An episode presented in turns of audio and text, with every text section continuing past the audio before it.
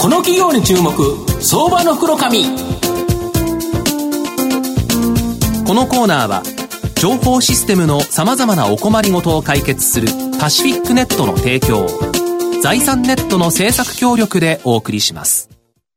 ここからは相場の福の神財産ネット企業調査部長藤本信之さんとともにお送りいたします。藤本さんよろしくお願いします。毎度、相場の福の神こと藤本でございます。なんかもう間もなくの下町ロケットがまた、なんかテレビが始まるとかっていう話があったと思うんですけど、まさにですね、今日は下町ロケットのような企業、来ていただいたと。いう形になるんですが、えー、今日ご紹介させていただきますのが、えー、証券コード3444、東証ジャスタック上場、菊池製作所代表取締社長の菊池勲さんにお越しいただいています。菊池さん、よろしくお願いします。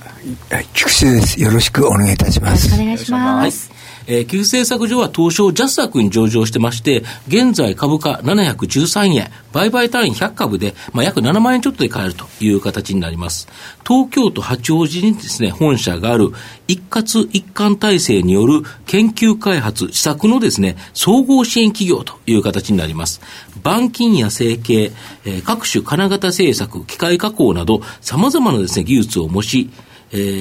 ー、えっと、設備力、提案力ですね、えー、など、えー、強みを持っているという形になります。えー、町工場から始まって、時代とともにですね、カメラ、ゲーム機、時計、携帯電話、デジタルカメラと、国内の大手メーカーの開発に寄与し、現在は約400名の社員が働く企業に成長しています。近年、自社グループの製品創出にも取り組んでいるという形になります。約40の大学の約60の研究室と産学共同開発を行っています。ここ数年は積極的な設備投資と研究開発投資、ベンチャー投資などで赤字になるでなるとですね、足元の業績は若干厳しいですが、まあ将来的にはですね、作業支援、歩行支援、コンシェルジュなどの様々なロボット開発や、まあ大きく成長しそうなですね、種がいっぱいある、まあ日本のものづくりを、まあ根底から支える企業という形だと思うんですが、あの、経営社長、あの、数多くの大学の研究室と、本当にですね、もう様々なこの産学共同の研究開発されてるんですけど、なんでですね、御社がこの共同パートナーとして、こんなに選ばれてるんですかね？えー、弊社はですね、はい、えー、数十年間、はい、えー、日本で言われているその、はい、ハイテク商品を作っているメーカーさんの開発とかですね、うん、試作品とか金型、うん、そういうものをですね、うん、えー、今まであのやってきましたので、うん、えー、それをですね、うん、えー、生かして、うん、えー、ハイテク商品のね、えー、商品を、ね、なんとかね、うん、えー、自社製品を作っていきたいなと、そう思っておりました。なるほど。で自社研究施設所も作ってるから、まあ、それがやはり大学に評価されているという形なんですかね。あそうですね、うん、あのその点はですね、うん、あの大学さんはですね、うん、非常にあの我々もあの十数年来、あの産学連携をしっかりとですね、うん、えー、一緒にね、えー、やって、今まで来ました。要は大学側がなんかものづくりで何らかの製品を作ろうとしたときに例えば機械加工であったり樹脂加工であったりこの部分ができないというところを御社は全て手助けしてくれると。本当に細かいもの何でも作れるんですよね。まあそうですね。あの、大学さんは非常にね、うん、あの考え方はね、うん、非常にね、えー、あの、先生方が持ってるね、うん、コア技術、うん、これ素晴らしいものがあるんですね、うん、ただそれをあの昇進にしていくというところがね、やっぱり大学さんはちょっと苦手ですから、その点ですね、我々はトトータルね、加工技術を持っておりますので、そのトータル加工技術を技術を生かしてね、うん、そして、えー、先生方の考えているものを、うん、えー、しっかりした家形に形にしていくということですね。なるほど。はい、で、あと御社、本当にですね、多くのですね、ベンチャー企業、これにですね、まあ、出資されてるという形になるんですけど、これは、これどんな感じですかね？なんでこの出資できたんですか、そうですね。今まであの大学さんと、もう十数年来ね、いろんなあの開発をね、うえー、してきた昇進の中で、うん、これはですね、うん、えー、だいぶ土台がね、固まってきたなと。いう、うん、いけるなと,、えー、いけるなと。いうね、うん、えー、昇進は、これは大学の先生にもね、えー、株主に加わっていただいなっていただ加わっていただいて、えそして、えベンチャーチームを、作って立ち上げると。立ち上げてきました。要は大学の先生も株主ですし御社も株主で,、一緒に実際にその製品開発まで持っていくぞという形で実際にあれですよねこの千葉大学のあのドローン、野波教授とのドローンとか、こういうのももう会社が立ち上がってるんですよね。はい、そうですね。えー、あのこれはですね、われわれはそのね、今、えー、8社近いね、あの、うん、ベンチャー企業が立ち上げてるんですけど、うん、これがね、一番早いね、うん、えー、ベンチャー企業だと思っております。あでした、ね、まあ、そういう形であの野上先生のそのね、ドローンですね、うん、えー、これはあのね我々が作るまではあの、えーえー、あれは何でしたっけ、ね、マルチコプター。ですね、うん、マルチコプターって言われてたんですね、うん、あと面白いのがやっぱ株式市場で一度大きな話題になったと思うんですけどこの東京理科大学のあの小林博士、えー、教授のですねマッスルスーツ。これ面白いですよね。あこれもですね、うん、これはあの弊社のそのね、えー、2番目のねベンチャー事業になるんですけど、関係会社の、これもですね非常にねあのー産業のね、え環境をね、うん、改善するとか、うん、あとね、特にあれですね、あの介護関係はどうしてもね、うん、腰に負担がかかると、そうですね、重たいね、お年寄りの中でも別にあの全員が体重軽いわけじゃないですもんね、まあ、ちょっと重い人を持ち上げるの大変ですよね。ですから、これはですね、あの装着ロボット。っていうかね、うん、えー、そう装着する、ね、してあの、えーと、楽に仕事ができる、えー、そうですね。そういうロボットとしては、うん、あのもう4000台近く出てますから、うん、えー、これは多分ね、あの日本をはじめね世界でもね、多分ね、うん、えー、こんなん出たね少子はないと思ってます、なるほど。あと他にですね、まあ、いろんなロボットの開発されてると思うんですけどこの他に何かありますか？そうですね、あのー今ね、ドローンとかね、うん、あのマッスルスーツとかね、うん、そういう形でね、今お話が出ましたけど、うん、まあその他にですね、あのー、数点ありまして、うん、えー、特にですね、うん、えー、東京工業大学の,、あの宮城先生と今ね、うん、えー、開発を進めている、あの歩行支援ロボット、えー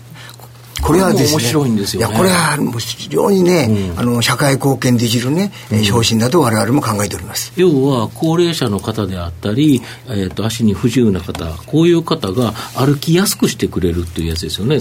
要は歩くときにサポートしてくれるロボットという形ですよね。これを使えば結構だから、えー、高齢者の方でもスタスタと歩けるようになるんですか？これですね、今、あの大学病院とかなんかでですね、今、実証にね、え入っているいるんですけど、非常にですね、あの歩行をね、えー、支援っていう機材なんですけど、特にその、なんていうかね、今、あの、えー、リハビリしてる人がね、喜んでね、このね、これを使ってると。要は今までちょっと動けなかったのが、自分の力を使いながら、サポートしてもらいながら動けるという、それやっぱ楽しいですよね。それと同時にですね、これは装着したロボットと、あともう一つは、どれだけですね、あの自分が改善してるか、はいはい、そのデータも見れるね、ああ、なるほど、アプリで、アプリでデータを見れる、ね、そういう、ね、装置もついております。なるほど。自分の力をいっぱい使ったのか、機械の力を大量、あの、いかない使ってるのかっていうのも分かるから、どれぐらい、まあ、足の力ついてきたとか、そういうのも分かるということですか。要するに改善してきたか分かる、ね、ということですか？あと、面白いのが、AR 技術。これを使った、なんか、面白いやつがあるそうなんですけど。そうですね。これは、あのね、電気通信大学さんのですね、はい、えー、他の教授さんと開発している、はいうん AR ですね、はい。はい、のを使った、えー、医療デバイスですね。あれですよね、いわゆるウェアラブル端末と言われる、あの、メガネ型のやつですね。はい、そうです、そうです。今まで、そのお医者さんが、その、いろんな画像を見ながら、えっ、ー、と、手術をすると。だから、実際の患者の横に、えっ、ー、と、その、液晶ディスプレイとかそういうのを置いて見てたという形なのが、ウェアラブル端末だから、患者さんを見ながら、そこに AR で表現されるということですか？そうですね。それをリアルタイムにね、ねもうね、これ、時間がね、ちょっと差があると、非常にね、危ないですから。その手術してる時に、次これですよとか、ここがなんか、あの、チェックしてくださいっていうのが、もう画像で出てくるんですか？そうですね。その画像が非常にね、リアルタイムに出ると。要するに時間差があると非常にね、危険ですから。先生は、お医者さん自体は、患者の幹部を見て、本当にメスとかその入れてるとこ見ながら、そこに画像も重なって見えると。そういうことです。これはだけど、手術するときに、本当に便利ですよね。横見ながらだったらなかなか難しいですもんね。あの多分ですね、このね、えー、医療地は非常にね、お医者さんがね、非常にね、今後ね、ある程度ね、あの、まあ、楽するってわけじゃないんでしょうけどね、非常にね、ね、あのね、えー使いやすいね、医療地だと私は思っております。なるほど。最近ではあれなんですよね、御社から行くんではなくて、大学側から聞く政策上に声がかかるっていう話なんですけど。あそうですね、うん、それが非常にここのところ多くなりましたね。と、うんうん、いうことはね、あの今までのね、われわれがその二十数年間ね、その大学さんとコラボしてきたね、その結果がねね、出てきたのかなと思っております。なるほど。あと、御社、ちょっと大変だったのが、あれですよね、主力工場が福島県にあると。これ結構大変だったんじゃないですか。やっぱ震災あって。いや、これがですね。いや、これがですね、一番やっぱり我々がね、今までね、事業を展開し、してしまいして、うん、一番やっぱしねあの厳しかったなと思っております。と、えーうん、いうことはあの当社はですね、はい、あの福島県に3工場ありまして、うん、えー、あの飯舘工場と、はい、川内工場と、はい、南相馬工場。なんかあの3工場がありまして。東日本大震災の時によく聞いたあの地名ですよね。ここにあって、だけど、これが、ここで今後は、この御社が作られるこのロボット、これをここで開発していくっていう感じなんですか？えそうですね、うん、あのー、えー、現在ですね、あの、福島県もですね、うん、あのこのロボットやね、医療分野、うん。この関係でですね、復興をね、えー、推進しようという形で考えておりますので、えー、そういう点であの、私どももですね、このサービスロボットとか、ねあとはサポートロボットとか、ねまあこんな形のロボットをね今ね進めておりますので、あビログでありますが、えー、福島県のね復興にね、うえー、寄与していきたいなと考えております。すごいですよね。で、最後なんですけど、御社の今後の成長を引っ張るもの、改めて教えていただきたいんですが。まあそうですね、うん、まあ当社はね、やっぱりあのね、えー、基本になるものはやっぱものづくりでございますから、うん、まあこのものづくりをね、うん、まあしっかりとね、我々はね、えー、継続して、えー、そしてそのものづくりでね、いた技術と同時にですね、うん、えー、大学さんですね、うん。うん、30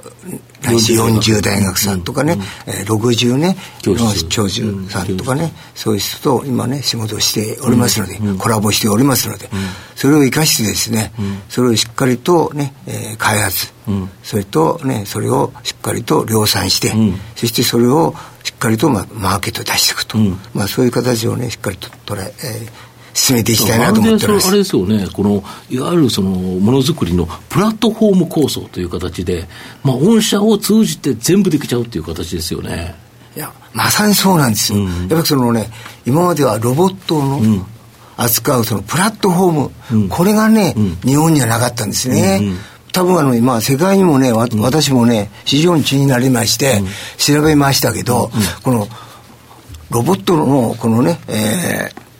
ー、プラットフォームは、ね、ないんですよ。でですから今、ロボットプラットフォームのサイトもあったってえそういうことです。それをね、我々は、このサイトをですね、うん、ぜひ作っていきたいという形で、うん、今現在ですね、うん、えー、40社でですね、標準アイテムがですね、大体80点くらいなりましたんで。これなんていうサイトなんですか？これはワールドロボテクスっていうサイトになっております。で、これ今後もっと増やしていくんですよね。えそうですね、これをですね、うん、なんとか100社くらいにしまして、うん、昇進アイテムを150から、うん、多分200くらいの昇進アイテムが出てきますから、これが今後日本を代表する何らかの製品が出ていくんですよね。あぜひともですね、このロボットをですね、あれはやっぱり日本はですね、アトムのね,、ね国と言われてますから、まあ、ロボットの国と。鉄腕アトムの国ですね。鉄腕アトムの国と言われてますから、とこれをねしっかりとね我々はこれをねグローバルにね,、はい。ね展開していきたいと。展開をねぜひともねこれしかも福島からということですね。えー、そうですね、まあ、福島と本社がある八王子からですね。なるほど小野田さんいかがでしょうか？そうですね。あの非常にまあ有望な分野というかですね、まあ、例えばドローンなんかもねあの警備需要っていうんですか？五輪もありますから警備需要もありますし最近はテレビでもよくドローンの映像をよく見るようになってきてるんで,、まあ市場は広がっていくんだろうなという感じは持ってますね。あとはまあ株価の方もあのここのところあの25日線と75日線を、まあ、超えてきて反発基調に、そうですね、いう状況にあって、まあ、モメンタムは向きいいかなというふうに思いますね。まあ、最後まとめさせていただきますと、菊池政策上ですね、ものづくりに欠かせない樹脂機械加工、各種板金加工、えー、金属機械加工、板金プレス加工、各種成形、えー、装置設計、組み立てなどのですね、まあ、一括一貫体制、これをですね、構築している企業になります。数多くの大学の研究開発の中からですね、積極的にベンチャー企業への投資、これも行っておりですね、まあ、今後はですね、この投資先の IPO、株式上場、これが期待できるんではないかな。単にお金だけではなくですね、ものづくりベンチャーを根底から支えることのできる企業政策上、今後大きな成長を期待できるんではないかなと思います。はい、